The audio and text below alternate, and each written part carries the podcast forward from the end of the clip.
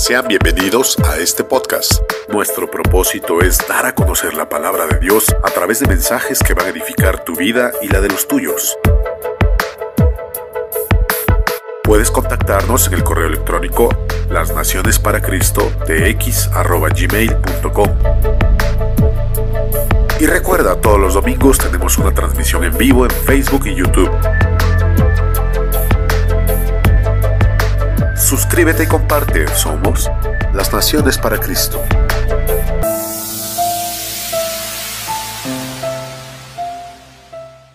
Hoy quiero compartir con ustedes es una reflexión acerca del Salmo 51. ¿Alguien de los presentes ha leído el Salmo 51? Creo que es uno de los salmos conocidos, ¿verdad? Es un salmo. Eh, ¿Quién lo escribió? ¿Quién fue el escritor del Salmo 51? ¿Alguien sabe? David, el rey David, es correcto. Sin embargo, yo quiero introducir este estudio con el siguiente versículo porque es de lo que vamos a estar hablando. Proverbios capítulo 28, versículo 13. Proverbios capítulo 28, versículo 13. El libro de Proverbios no lo escribió David, sino que lo escribió su hijo, Salomón. Y dice así Proverbios 28:13. ¿Quiere leerlo conmigo? Dice, el que encubre sus pecados no prosperará, mas el que los confiesa y se aparta alcanzará misericordia. Nuevamente volvemos a leer el texto. El que encubre sus pecados no prosperará, mas el que los confiesa y se aparta alcanzará misericordia. En esta porción de la escritura que acabamos de leer se menciona uno de los temas centrales de la palabra de Dios. Y ese tema central tiene que ver con la confesión la confesión. Eh, aquí el, eh, el proverbista Salomón nos dice eh, una cosa muy importante, que a veces el ser humano tiende a tener ese comportamiento y es el siguiente, encubrir sus pecados, encubrir sus faltas, no declararlas y aquí muy interesante porque el texto encubrir es ocultar, es guardar, o sea, es como si alguien está sentado y se, se mete algo abajo, encubre sus pecados. Bueno, esa persona que encubre, que tiene esa actitud, no va a prosperar espiritualmente. Pero si dice lo, lo siguiente, estos son proverbios antitéticos, o sea, nos dice una cosa contraria también. Entonces, aquí nos dice que quien sí alcanza misericordia. Por lo consiguiente, una persona que encubre sus pecados no alcanza misericordia. Pero una persona que dice, más el que los confiesa y se aparta, alcanzará misericordia. Entonces, fíjese qué, qué gran verdad nos transmite la palabra de Dios. El que confiesa sus pecados y se aparta son dos cosas importantes. Primero es confesarlos, en segundo lugar apartarse de ellos. Esa persona alcanzará misericordia. Si una persona encubre sus pecados, no alcanza misericordia. Y obviamente aquel que encubre, pues tampoco se va a apartar de ellos. Los va a seguir guardando. Entonces, este tema es muy importante en la palabra de Dios. Es muy importante y de hecho tú puedes ver en la vida de los hombres de Dios, de los siervos de Dios, de los hombres que caminaron con Dios, muchos de ellos tuvieron precisamente ese momento de reconocer, de reconocer quiénes eran, de reconocer sus pecados. Por ejemplo, eh, el apóstol Pablo mismo, ahí en Romanos capítulo 8, ¿sabes? Romanos 7, ¿sabes qué dice Pablo? Miserable de mí. Miserable de mí. ¿Quién me librará de este cuerpo de muerte? El mismo profeta Isaías, un hombre que caminó con Dios, cuando entró al lugar, ahí al, al, santuario, tuvo una visión de entrar en el santuario de Dios y dice que al ver a Dios, él exclamó, ay de mí, ¿verdad? Ay de mí que soy muerto, porque siendo un hombre, habitando en un pueblo de labios inmundos, dice, han visto mis ojos al rey Jehová de los ejércitos. Y yo creo, mis amados hermanos y amigos, que tenemos que quitarnos nosotros la idea de nuestra mente de que cuando venimos a, Dios o cuando venimos a la congregación, a veces tenemos la costumbre o tenemos la idea de venir a pedirle lo que Dios puede hacer por nosotros. Tenemos la costumbre de venir a decirle, a reclamarle lo que, lo que Dios nos tiene que dar. Y lamentablemente eso se está enseñando en las iglesias el día de hoy. Donde mucha gente acude a las iglesias, acude a las congregaciones, recibe un mensaje bonito, un mensaje halagueño, y la gente le pide a Dios, Señor, yo vengo aquí a que me sanes, yo vengo aquí, y qué bueno, Dios puede sanarte, pero algunos otros caen hasta en la exageración de decir, pues yo vengo aquí para que me des dinero, para que me des riquezas. No, debemos de quitarnos esa costumbre. Venimos, ¿sabes a qué? Venimos delante del Dios Todopoderoso. Venimos a exponer nuestra vida. Venimos a ser escudriñados, a que el Señor nos analice. Venimos a pedirle perdón, porque necesitamos urgentemente su ayuda. Amén. Y cuando confesamos, mira, Creo que no hay mayor adoración, no hay mayor eh, adoración a Dios que cuando la gente reconoce y confiesa su vida delante de Dios. Amén. Entonces, el Salmo 51, ahí quedó plasmada la evidencia del verdadero arrepentimiento de David. David pecó, es cierto, y pecó de una manera muy grave. Como lo vamos a ver, él cometió adulterio, cometió homicidio, pero quiero decirte, se arrepintió genuinamente. Y esto que vamos a leer es una oración de David. Y vamos a reflexionar sobre lo que es esa verdadera confesión Vamos a ver cuáles son las características de una verdadera confesión. Y veamos que el Salmo 51 es la oración de un pecador arrepentido. Y David apela a la misericordia de Dios. O sea, él no abusó de ella. Ah, como Dios es misericordioso, pues, pues entonces peco y vengo. No, sino que al ser confrontado con el pecado, él no se justificó, él se arrepintió y este salmo quedó ahí plasmado como evidencia de una verdadera confesión de alguien que entendió que cuando ha ofendido a Dios, entonces él se arrepiente. Ahora, ¿en qué momento se arrepintió David? ¿Cuándo fue? Cuando fue confrontado con el pecado. Cuando fue confrontado por el profeta Natán. Según cálculos,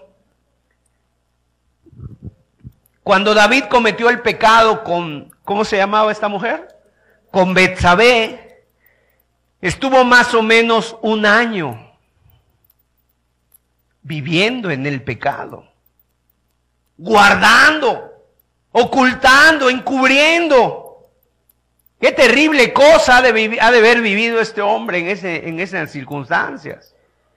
Le cambió el carácter, le cambió el humor, no se sentía bien, no podía tener vida espiritual, todo era una farsa, todo era una, una, una, mientras él estuvo así ocultando.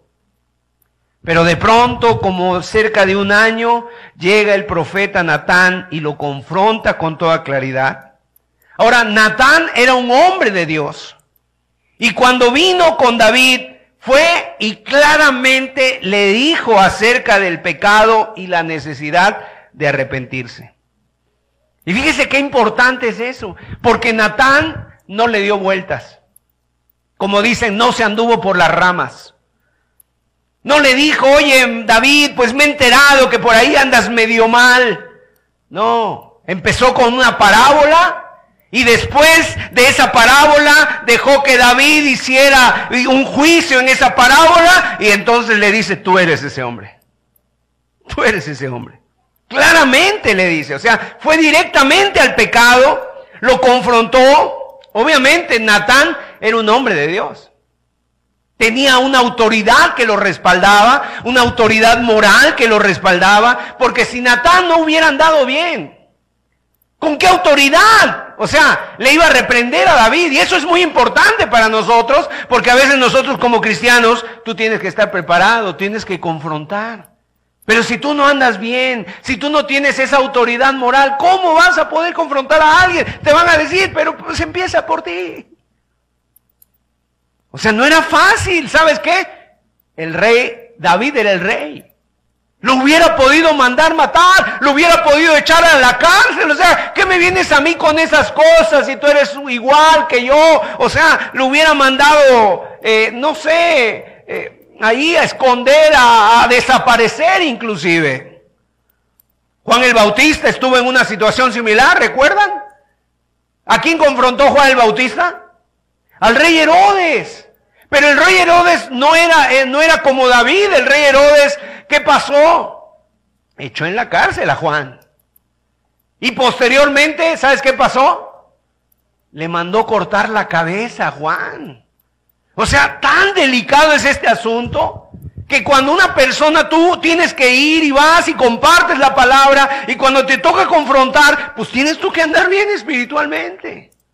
Porque si no, pues el enemigo se enoja, se molesta. ¿Quién eres tú y este por qué? ¿Y con qué, con qué autoridad? ¿Y tú quién eres, no? Sin embargo, aquí David reconoció su pecado, no se justificó, no negó. Así que este mensaje tiene varios propósitos. En primer lugar, es para aquellas personas que han pecado. Fíjese que nosotros estamos ya casi terminando el primer mes del año. Se está yendo muy rápido el tiempo, ¿verdad? Eh, dicen eh, algunas, yo por ahí leí alguna, este, un artículo que el lunes que acaba de pasar, el lunes de la semana pasada, se le llama el lunes más triste del año. ¿Y por qué se le llama así? Bueno, según las, eh, este artículo, decía que las personas a fin de año o a inicio de año hacen desafíos, hacen propósitos. Hacen propósito, por ejemplo, un propósito puede ser, ahora sí este año voy a estudiar un idioma, voy a aprender un idioma.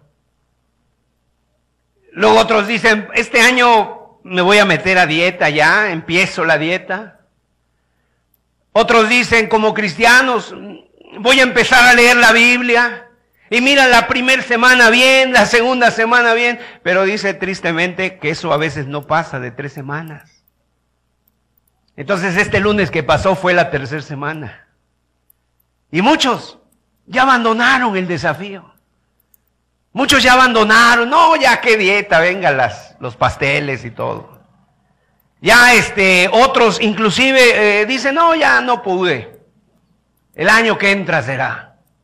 Entonces es el tiempo muy triste también, ¿por qué? Porque empiezan a llegar los recibos de lo que se gastó en diciembre.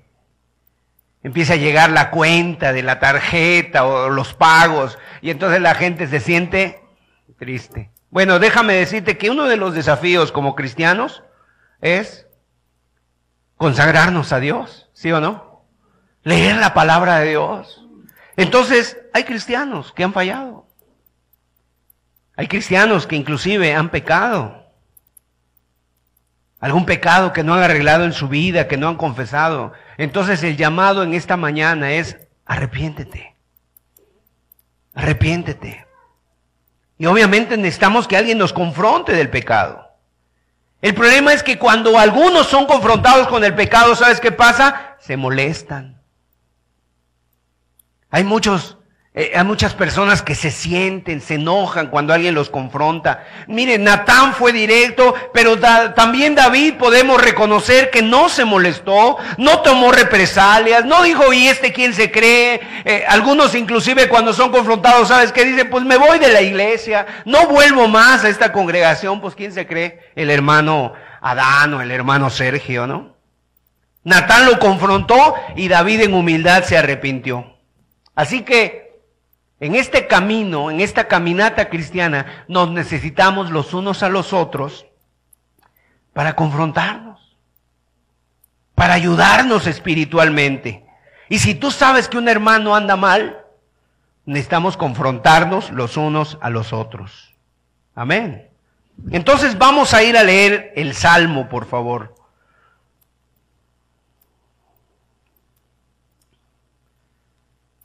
Pero quiero decirles que si nosotros leemos el Salmo, yo creo que no le vamos a entender muy bien si no vemos un contexto primero. Mire, ¿qué es lo que pasó? Déjenme recordarles algo. David fue el escritor de los salmos. Fue un gran adorador. Escribió muchos de los salmos de los cuales cantamos. Y cuando uno lee los salmos, uno descubre que él era un hombre consciente de su debilidad, de la debilidad de su propio corazón. Y a la vez que escribía salmos de gratitud, salmos de adoración, también escribía cosas donde reconocía su pecado y su indignidad. En el libro de los Hechos nos dice que David tenía un corazón conforme al de Dios.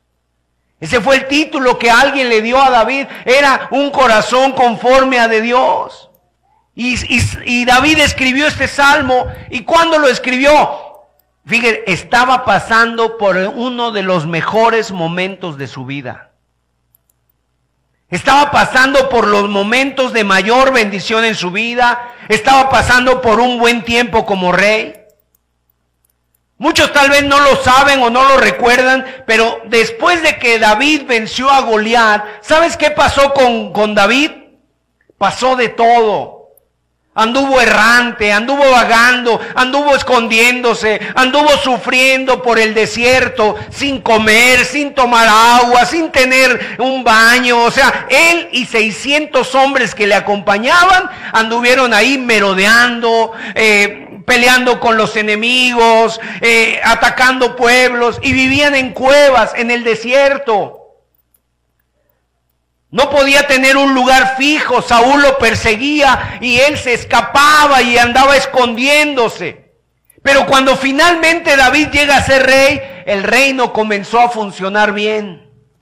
Las fronteras estaban defendidas, eh, la economía había empezado a florecer. Y cuando leemos lo que era David, nos damos cuenta de que él era alguien que odiaba la, la maldad. Odiaba el pecado, lo aborrecía, pero más que todo lo odiaba en sí mismo.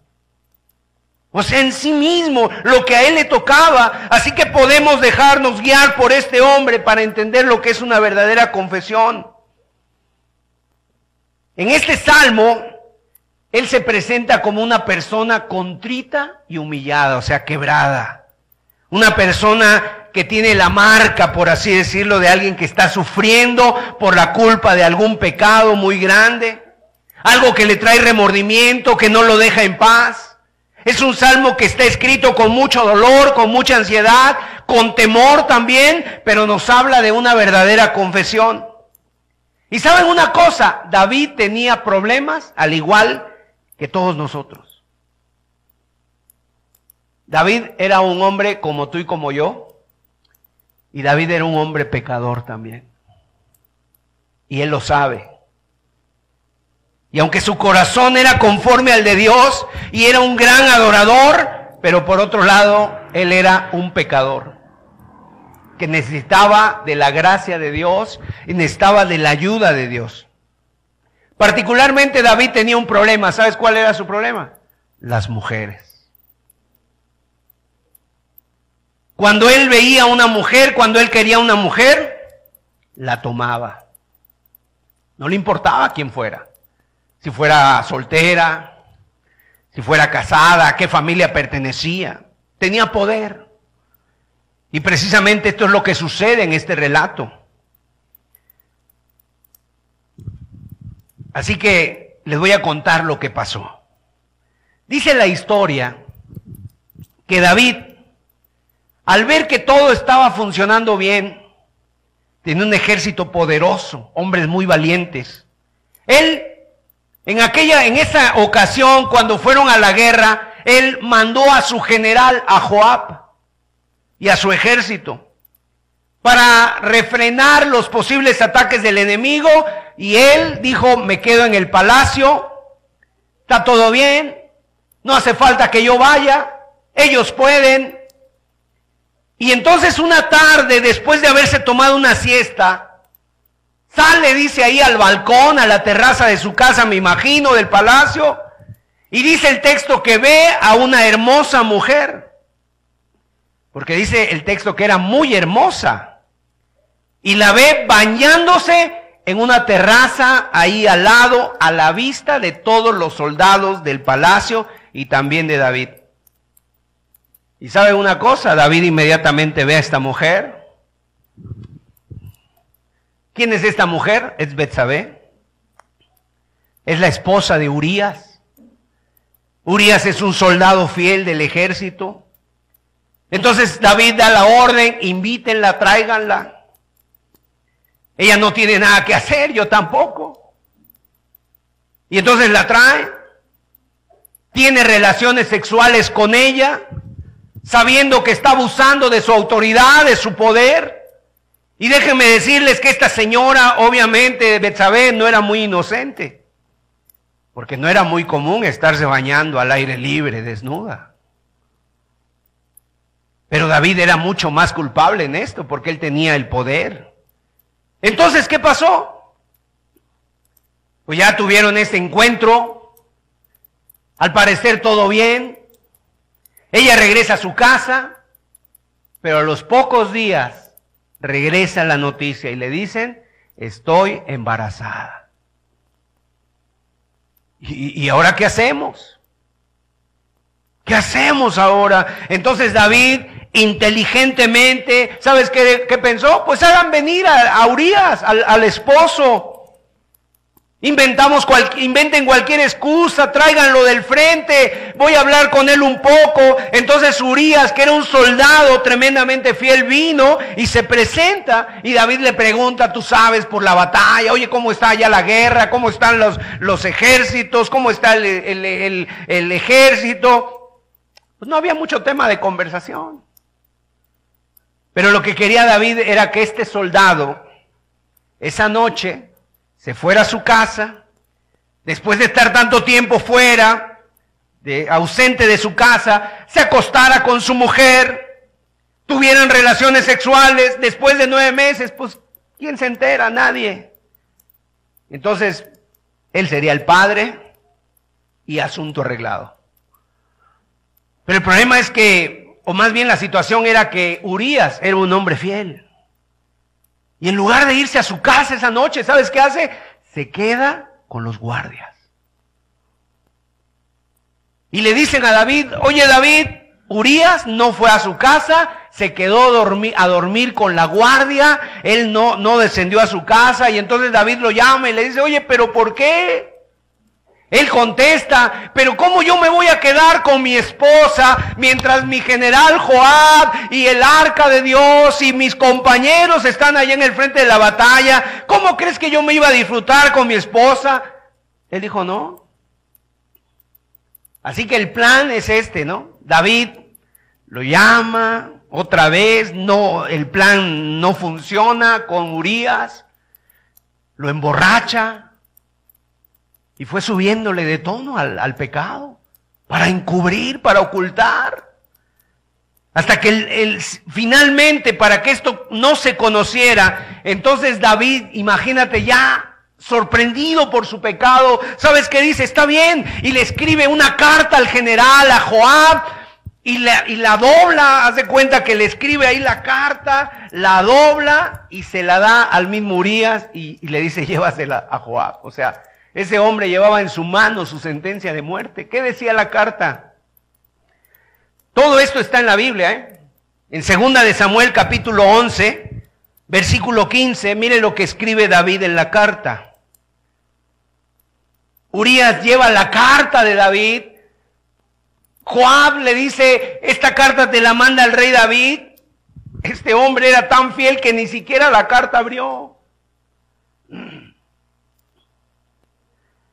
Y escribió en la carta diciendo, poned a Urias al frente en lo más recio de la batalla y retiraos de él para que sea herido y muera. ¿Te das cuenta? O sea, dejen a Urias solo contra el enemigo. Segunda de Samuel 11, verso 22. Fue el mensajero y llegando contó a David todo aquello a que Joab le había enviado. Y dijo el mensajero a David, prevalecieron contra nosotros los hombres que salieron contra nosotros al campo. Bien que nosotros les hicimos retroceder hasta la entrada de la puerta, pero los flecheros fueron contra tus siervos desde el muro, y murieron algunos de los siervos del rey, y murió también tu siervo Urías, Eteo. Qué triste, ¿no? Y mire lo que contesta David en 2 de Samuel 11, 25.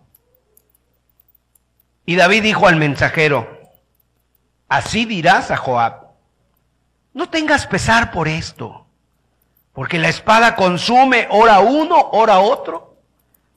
Refuerza tu ataque contra la ciudad hasta que la rindas y tú aliéntate. O sea, ¿qué hace David? Qué lástima que se murió. Pues vamos a rendirle un homenaje, vamos a hacerle un funeral a este soldado caído. Y en un acto así, ¿sabes qué es lo que hace David para, para colmo? O sea, en un acto de magnanimidad, no sé, de grandeza toma a la viuda, a Betsabé, que ya estaba viuda en ese momento, la toma y se casa con él, con ella.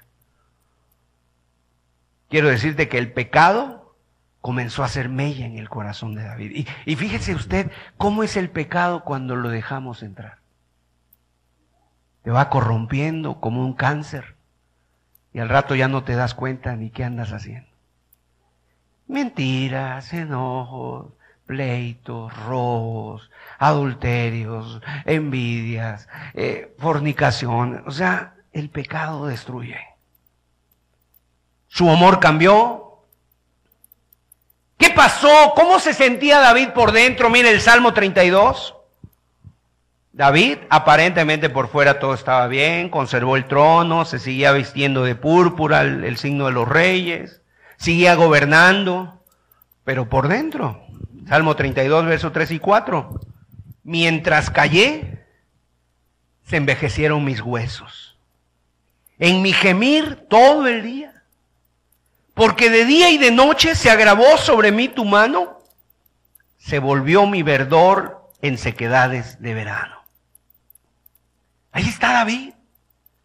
Al parecer no pasaba nada, ¿verdad? Pero por dentro él se estaba enfermando. Se sentía seco, se sentía sin vida, se sentía sin ganas de hacer nada, se sentía eh, así que se estaba secando, en las noches gemía, no podía dormir, lloraba, oh, qué, qué, qué, qué perverso soy, qué malo. Hasta que en ese momento pasó aproximadamente un año y Dios manda a Natán y Natán le expone el pecado. ¿Dónde está eso? Segunda de Samuel 12. Ahí le Está la historia, ustedes léanla en su casa de cómo le habla. Le cuenta una parábola. Un hombre vino de lejos a la casa de un hombre rico. El hombre rico tenía cientos de ovejas. Pero ¿qué es lo que hace el hombre rico? En lugar de darle una de sus ovejas, va y toma una oveja de un hombre pobre. Se la da de comer al hombre que vino de camino. Y entonces le dice, ¿qué crees usted, qué cree rey que merezca ese hombre? No, pues David dijo inmediatamente, dijo, no, pues ese hombre es digno de muerte. ¿Cómo es posible que haya actuado así? Le haya quitado la pobre ovejita que solamente tenía ese hombre pobre y, y él teniendo muchas. Pues tú eres ese hombre. Y entonces en ese momento David tiene que aceptar y tiene que decir, ese hombre soy yo. Ahora, ¿qué puede hacer David aquí? Había sido descubierto, había sido descubierto, se dio cuenta que Dios se había dado cuenta de todo. ¿Qué tiene que hacer David ahí? Confesar. Y entonces escribe este salmo muy profundo de lo que es la verdadera confesión, cuando fue sorprendido en su pecado, en el adulterio, en el asesinato, y entonces David se presenta ante Dios. La pregunta es, ¿no nos pasa a nosotros que tenemos el mismo problema? Cuando cometemos cosas que están mal. Decimos cosas que no están bien. Y una de las cosas que tenemos que hacer es esto, confesar.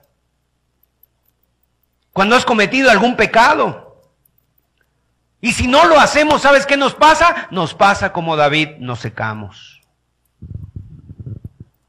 Nuestro verdor se va secando. Vamos a leer el Salmo, dice así la escritura.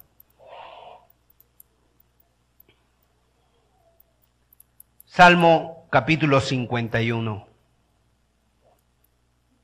Ten piedad de mí, oh Dios, conforme a tu misericordia.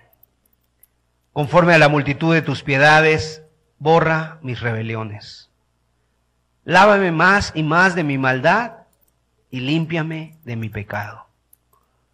Porque yo reconozco mis rebeliones y mi pecado está siempre delante de mí contra ti.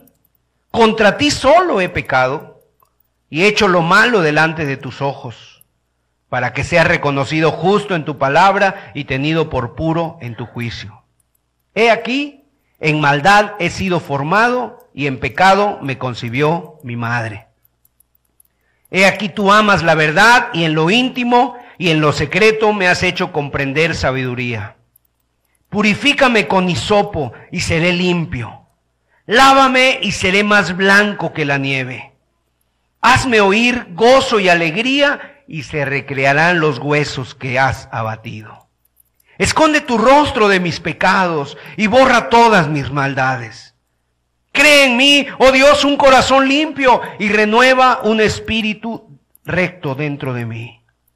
No me eches de delante de ti y no quites de mí tu Santo Espíritu.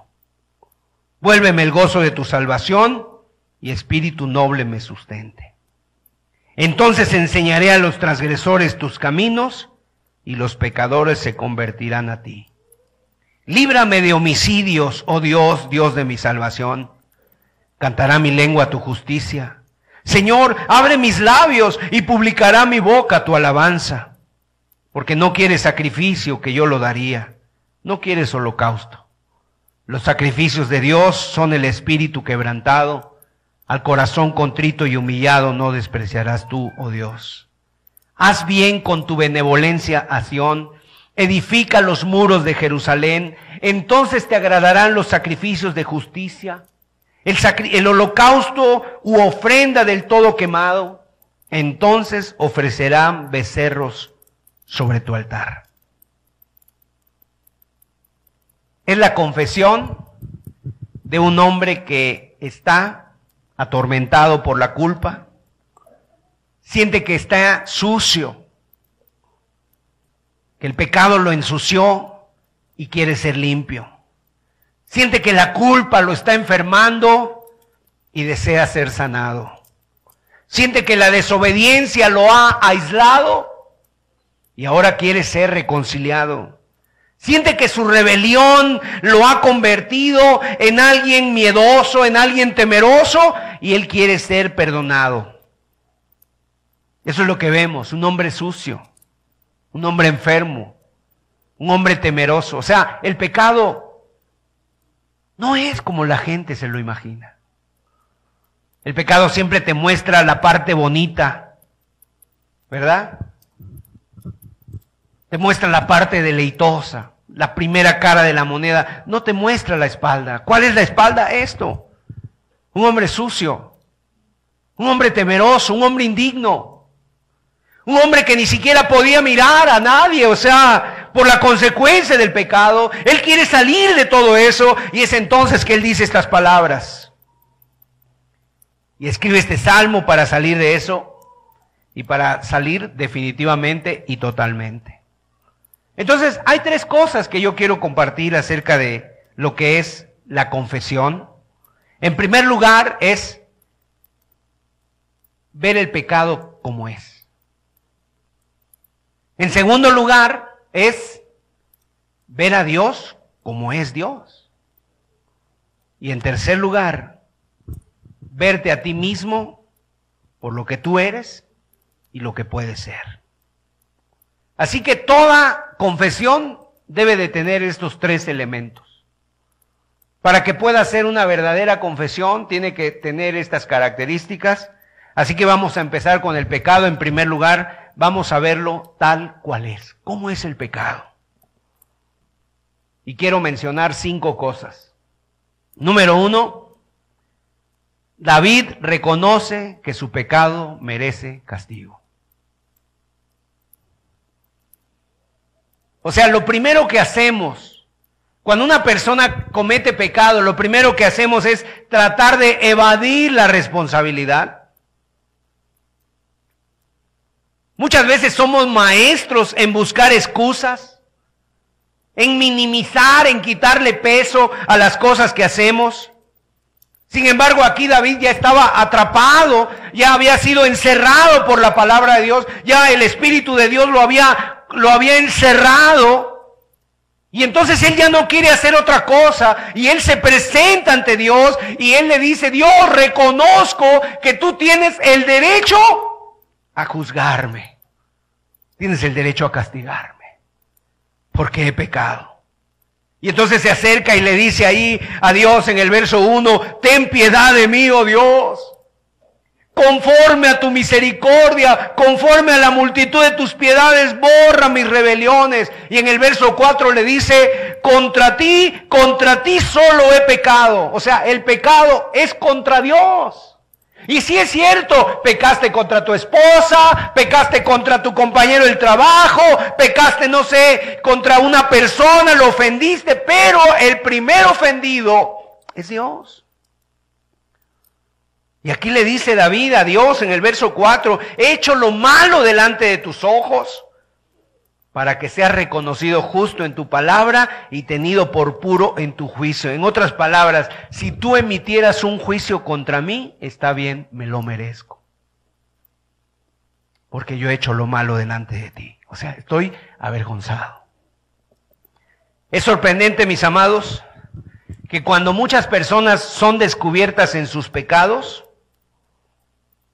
a veces hasta quieren juzgar a Dios. Quieren poner en duda de que Dios tenga el derecho de juzgarlos, de juzgar al ser humano.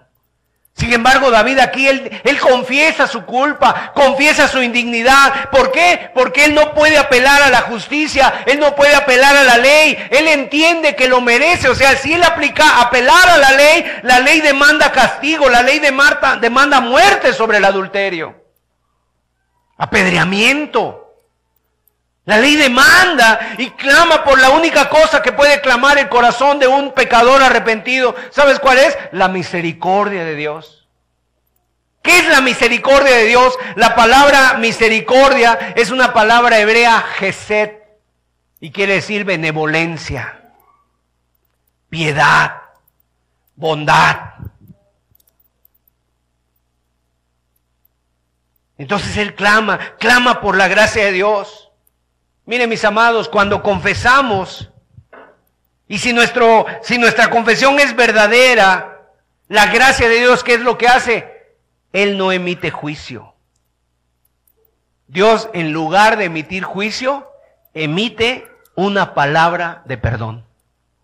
Amén. Eso lo vemos en la Biblia. ¿Sabes qué dice el Salmo? Señor, si mirares a los pecados, ¿quién podrá mantenerse en pie? Tú eres tan santo, Señor. Si tú mirares a los pecados, o sea, ¿quién, qué ser humano que haya vivido podrá mantenerse delante de Dios? Sinceramente nadie, ni tú ni yo. ¿Habrá alguien aquí que no haya pecado nunca? Levante su mano, por favor, si hay alguien aquí que no ha pecado nunca. Tal vez al final lo pasemos aquí al frente para tocarlo, ¿no? Porque realmente todos hemos pecado. Así que la confesión verdadera comienza de esa manera, o sea, es reconozco que pecado trae consecuencias y merece castigo. Y David se tuvo que quedar con todo eso. Hay gente que, ¿sabes qué? Tienen una idea equivocada. A veces piensa, es que Dios, si yo ya me arrepentí, ¿por qué está viniendo todo esto? Pues son consecuencias del pecado. A veces la enfermedad, a veces una situación, a veces hay un, un problema en la familia donde hay que restituir, a veces donde hay que, donde hay que hacer las cosas, o sea, pero tristemente, cuando hay una verdadera confesión, Cuando no hay una verdadera confesión, la gente empieza a buscar excusas, pretextos, minimizar. La segunda cosa es apelar a la gracia de Dios. ¿Qué le voy a pedir a Dios? Le voy a pedir piedad, misericordia. Misericordia. Dios es un juez justo, ¿qué le voy a decir? Dios lo sabe todo, ¿qué le voy a decir? ¿Sabes qué le dice? Señor, perdóname, no merezco.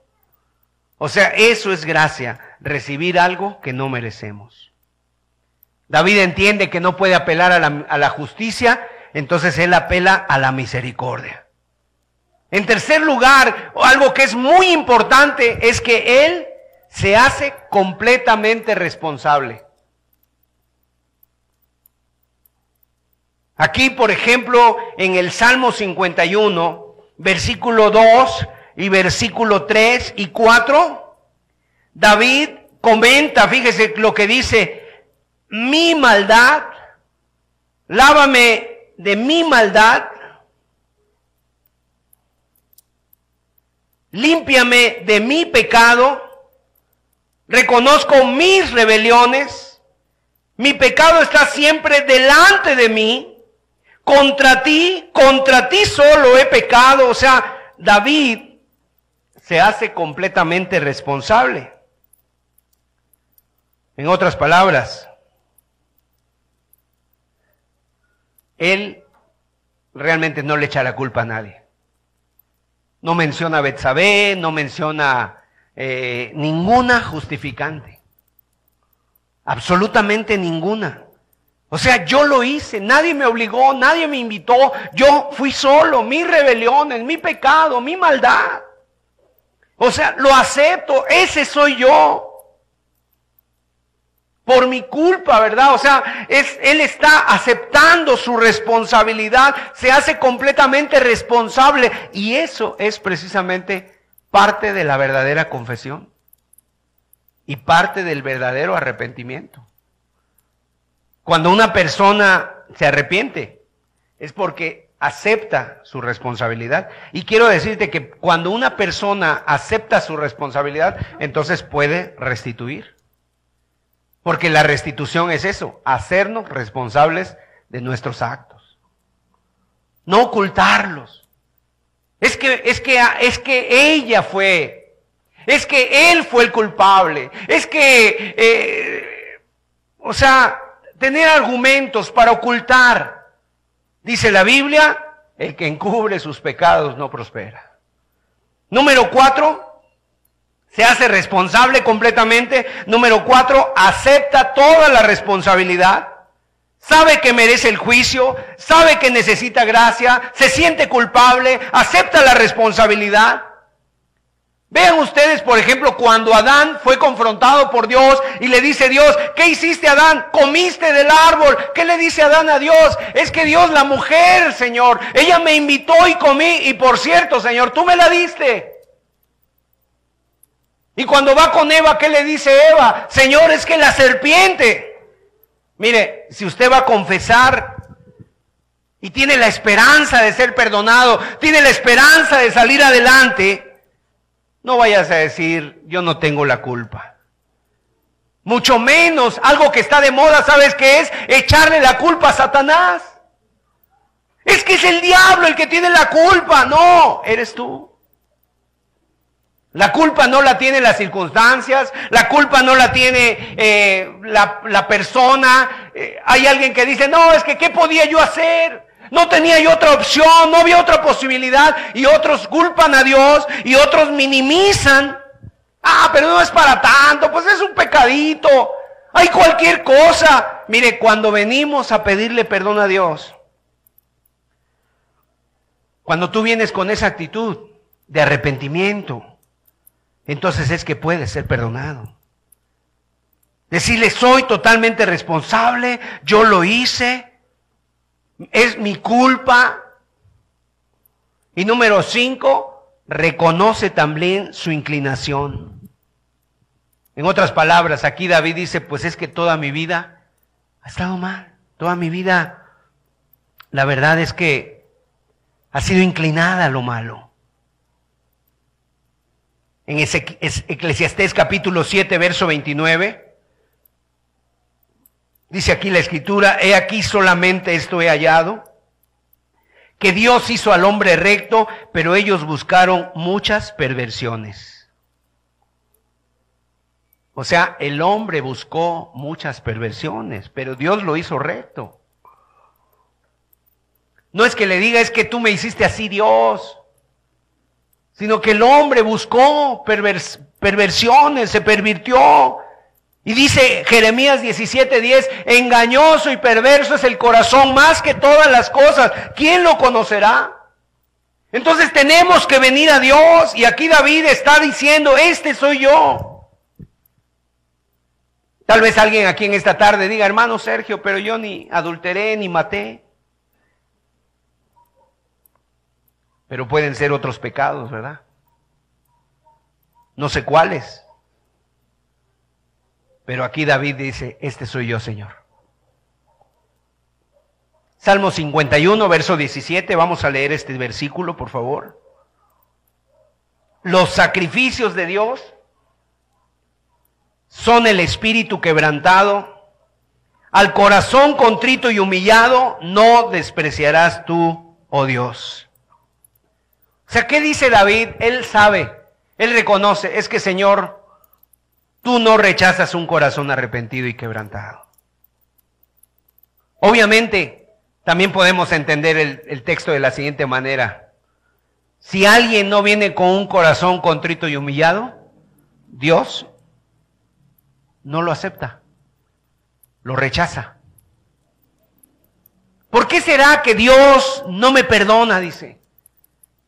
Hermano, ¿por qué será que Dios no me perdona? ¿Por qué será que no siento el perdón de Dios? Porque a veces uno va sin confesar. O porque a veces cuando uno va, dan muchas justificantes. En lugar de decirle, este soy yo, empieza uno a excusarse, a poner excusas. Aquí, mis amados, David no tenía excusa. Entonces, el pecado hay que verlo como tal merece castigo. Es una persona totalmente responsable, acepta su responsabilidad, no le echa la culpa a nadie. Hay, hay, personas que inclusive se atreven a decir esto, es que todavía no ha llegado mi hora, hermano. Yo creo que cuando llegue mi hora, entonces sí voy a, voy a tener un verdadero arrepentimiento. Mira, si oyeres hoy su voz, no endurezcas tu corazón. Porque si o sea, tu hora es hoy. Porque hoy puede ser el día en que tú le pidas a Dios misericordia. Amén. Mañana puede ser demasiado tarde, no tenemos la vida comprada. En segundo lugar, debemos de mirar a Dios. ¿Quién es Dios? Cuando miremos a Dios, cuando miramos a Dios y dejamos de vernos a nosotros, entonces miramos a Dios, nuestra vida se puede llenar de esperanza, porque Dios es Dios, es un Dios de misericordia y perdonador. Dice ahí el verso 6, mis amados, en el Salmo 51, 6, he aquí, tú amas la verdad en lo íntimo y en lo secreto me has hecho comprender sabiduría. O sea, Lo que está diciendo David aquí es esto. Tú no te preocupas tanto de lo exterior. Tú lo que te preocupas es del corazón. Tú amas la verdad en lo íntimo. A ti no te importa cómo yo, eh, yo vengo y yo puedo venir y ser una persona y estar sirviendo y estar cantando y estar levantando las manos, pero por dentro Dios me conoce. Tú amas la verdad en lo íntimo. Lo que está diciendo es eso, David. No te preocupas de lo exterior. No te preocupas de lo que la gente se preocupa. La gente te escanea, la gente te ve. Dice que, dice una persona que en los tres primeros segundos o cinco primeros segundos ya la gente te vio y ya tiene hasta una opinión de ti, de cómo te vio. Dios no es así. Dios ve tu interior, tu corazón. Entonces David reconoce que Dios tiene el poder para perdonar. Y le dice ahí el versículo 7, purifícame con hisopo y seré limpio. Lávame y seré más blanco que la nieve. O sea, ¿Sabe qué era el hisopo? En los rituales del templo, en el Antiguo Testamento, el hisopo era una planta. Y con esa planta, cuando el cordero era, lo degollaban y derramaban la sangre, entonces el sacerdote agarraba con el hisopo la sangre y la esparcía sobre el pueblo. Entonces la sangre le caía a la gente y a través de esa sangre eran limpiados. Obviamente que aquí David se está adelantando en una revelación. ¿Por qué? Porque él está viendo por el Espíritu, por así decirlo, está viendo a la sangre de Jesucristo que nos limpia de todo pecado.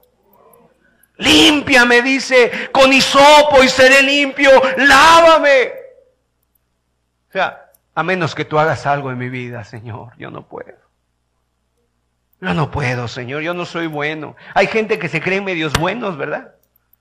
No, yo no soy tan malo, hermano. O sea, yo, pues, si, te, si te comparas con los demás, pues a lo mejor eres una joya. Pero si te comparas con Dios, somos los más indignos. Somos los más, somos los más perdidos. O sea, no tenemos oportunidad, mis amados. Entonces, en primer lugar, David le dice que él tiene el poder para perdonar, le dice, tú tienes el poder para limpiar.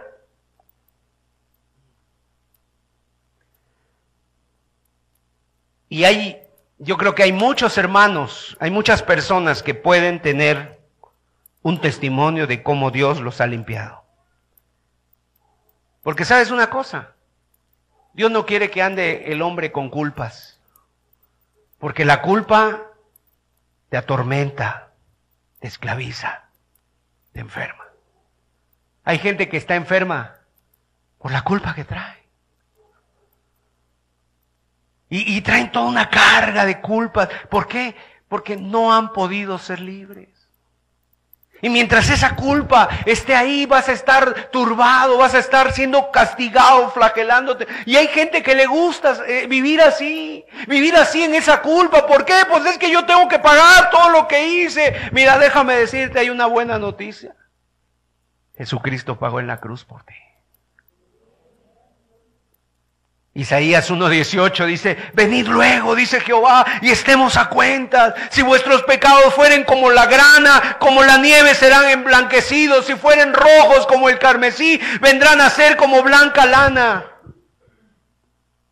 Cuando tú vienes a Dios, Dios es el que cubre, pero es cuando confiesas, cuando vienes arrepentido. En tercer lugar, Dios puede perdonar todos nuestros pecados. O sea, no importa lo duro, la cosa más difícil que hayas hecho, lo más perverso, lo más perturbador, Dios puede perdonar, Dios puede perdonar. Porque Él es puro, Él es santo. Y sabes una cosa, lo que a Dios más le agrada es perdonar.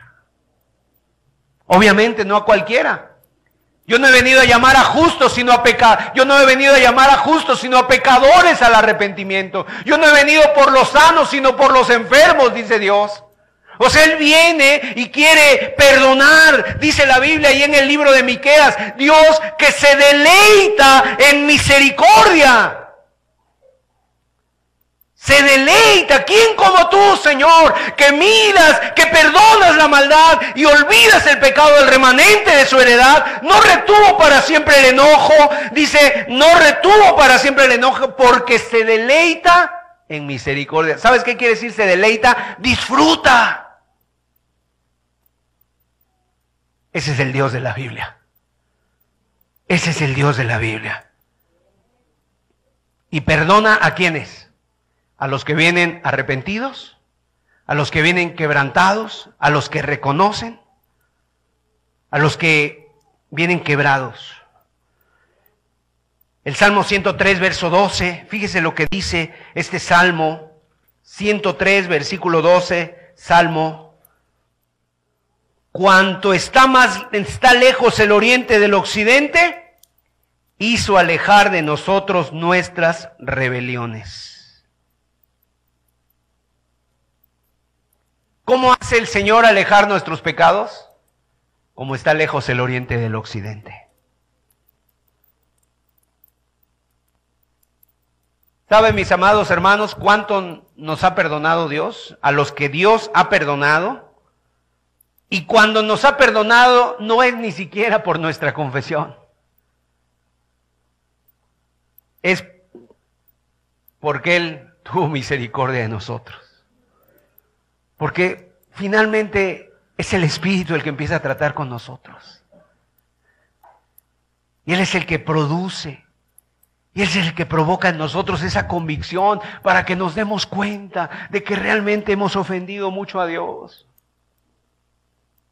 Dice la Biblia en Mateo 18, cuando habla el Señor de una parábola de cuánto le debían a un rey, eran diez mil talentos. Bueno, esa es nuestra deuda que teníamos con Dios, una deuda impagable, diez mil talentos de plata. ¿Sabes cuánto pesaba un talento? 21 kilos. Esta persona le debía diez mil. ¿Cuántas toneladas era eso? Miles. ¿Cuánto dinero? Millones.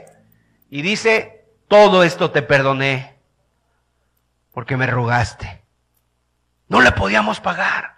Pero entonces Dios, ¿qué es lo que hace? Borra nuestras rebeliones. Está borrado, está cancelado. Ese es nuestro Dios. Y en tercer lugar, mirarnos a nosotros. ¿Qué produce la, la, la confesión en nuestras vidas? Número uno, produce autoridad para dar testimonio. O sea, cuando tú te has arrepentido, has confesado, tú estás creyéndole a Dios, o sea, tú estás, por así decirlo, buscando a Dios. Mire, eso te da autoridad para, para testificar. ¿Qué pasa con muchos cristianos? Quieren ir a ganar a otros, quieren dar testimonio, pero no se puede, no pueden. ¿Por qué? Porque ellos mismos no lo han hecho en su vida.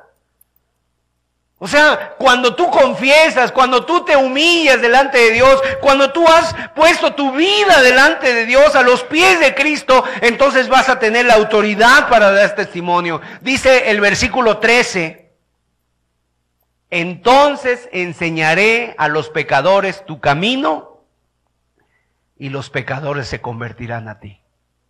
Amén. Entonces, dice, ¿por qué le predico a la gente y no se convierten? ¿Por qué nadie me hace caso en mi casa? Pues imagínate, si no te has arrepentido, si no has cambiado, si sigues igual, pues ¿quién te la cree? En segundo lugar, la segunda cosa que produce el haber confesado es que Dios te da una libertad para adorar. Una libertad para adorar. Porque dice ahí, los sacrificios de Dios son el espíritu quebrantado. Quiero decirte que cuando hemos confesado y estamos libres, podemos adorar a Dios y cantar, no mecánicamente, no religiosamente, sino lo podemos hacer con toda libertad. Porque lo vives, porque lo sientes.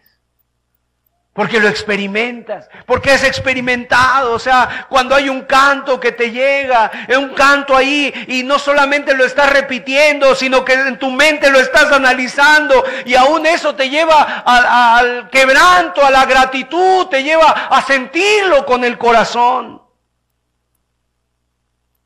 El Señor murió por nosotros y nosotros confesamos nuestro pecado. Él nos limpia, nos quita la mancha, nos quita la mugre, nos quita la suciedad que teníamos encima, nos quita el pecado, la miseria, los fracasos y toda esa historia horrible de nuestra vida la sepulta en el fondo del mar. ¿Cómo no voy a cantarle a Dios? Si Él hizo un milagro en mi vida, si yo estaba esclavo, si yo estaba triste, si yo estaba secándome, ¿cómo no le voy a cantar? Si Él me sacó de la prisión, si Él me sacó de la esclavitud, si Él me sacó del hoyo, si Él me sacó de la muerte, gloria a Dios. Y le canto con el corazón y por eso a veces la gente no entiende. Y este hermano, ¿por qué trae tanto gozo? Y este hermano, ¿por qué canta así? Porque algo le pasó en su vida pero también Dios quiere que te pase a ti. También Dios quiere que te pase a ti. Y cuando podemos, cuando, cuando confesamos, podemos tener, podemos orar y podemos interceder. ¿Sabes qué dice David aquí en el Salmo 51? Fíjate, al final del Salmo 51, en el versículo 18, él empieza a interceder por Jerusalén. Haz bien con tu benevolencia, Sion. Edifica los muros de Jerusalén. En otras palabras, David está orando por, por su nación. David está orando por Jerusalén, por el monte de Sión. David está orando ahí por el pueblo. ¿Por qué? Porque cuando confesamos, cuando nuestra vida está con Dios, tú puedes orar. Hay gente que no puede ni orar. Y hermano, ¿cómo me pides que yo pida por otros? Si con trabajos puedo por mí. Ahora David, fíjese, era el que estaba orando después de lo que había hecho, pero porque Dios le había perdonado. Y sabes una cosa, Él volvió a estar limpio, Él volvió a levantarse delante de Dios. Cuando has confesado el pecado y el Señor te ha perdonado, entonces tú puedes orar y puedes interceder. Hay gente que dice, es que hermano, yo oro, pero como que Dios no me escucha. ¿No será que haya algún pecado en tu vida? Por lo cual tú no puedes orar. Confesar es reconocer. Te ofendí. Soy digno del infierno, soy digno de la muerte, Señor, pero apelo a tu gracia, a tu misericordia. ¿Qué dice Santiago? Santiago 5:16. Y con esto vamos a terminar el estudio para tener un momento de oración. Santiago capítulo 5, verso 16. ¿Qué dice la palabra de Dios? Mire, vamos a leerlo juntos. Dice, confesaos vuestras ofensas unos a otros y orad unos por otros. ¿Para qué? Para que seáis sanados. La oración eficaz del justo puede mucho. Porque quien ha confesado sus pecados ahora puede orar. Pero esto es algo importante, mis amados. Mucha gente no es sanada. Y no solamente físicamente, sino espiritualmente, porque nunca han confesado sus pecados. Ahora, ¿qué vamos a hacer? ¿Vamos a pasar aquí todos al frente a confesar nuestros pecados? No. Porque no vaya a ser que alguno hasta empiece a decir, pues yo era, como, como a veces en los testimonios en las religiones. Oh, yo anduve con diezmo. Uy, casi que, que envidia, ¿no? Quieren provocar envidia. No, el confesar es tú mismo con Dios. Amén. Tú mismo con Dios. Allá en la católica la gente se confiesa, pero no cambia, no se aparta. Y yo creo que una de las cosas, no sé, algo rescatable, por así decirlo, es cuando la gente decía, por mi culpa, por mi culpa, ¿por qué? ¿Cómo si se lo saben? Por mi grandísima culpa. O sea,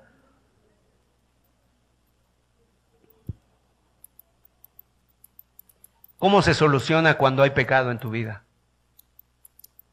Confesando. Primera de Juan 1.9 dice que si nosotros confesamos nuestro pecado, dice Primera de Juan capítulo 1 versículo 9, si confesamos nuestros pecados, ¿qué dice? Él es fiel y justo para perdonar nuestros pecados y limpiarnos de toda maldad. Entonces Él espera que tú te humilles. Él espera que tú te quebrantes. Él espera que tú reconozcas. Señor, pequé. Señor, lo hice otra vez. Si confesamos nuestros pecados, Él es fiel y justo para perdonar. Obviamente, mis amados, Dios no quiere limpiarnos solamente así por fuera, ¿verdad? Él quiere ir adentro. Hay gente que nada más quita como las telarañas de su vida. No, Dios quiere quitar la araña que está produciendo esa telaraña. Y ese es cuando hay pecado, cuando no hay un arrepentimiento verdadero. Vamos a cerrar nuestros ojos. Vamos a inclinar nuestros rostros.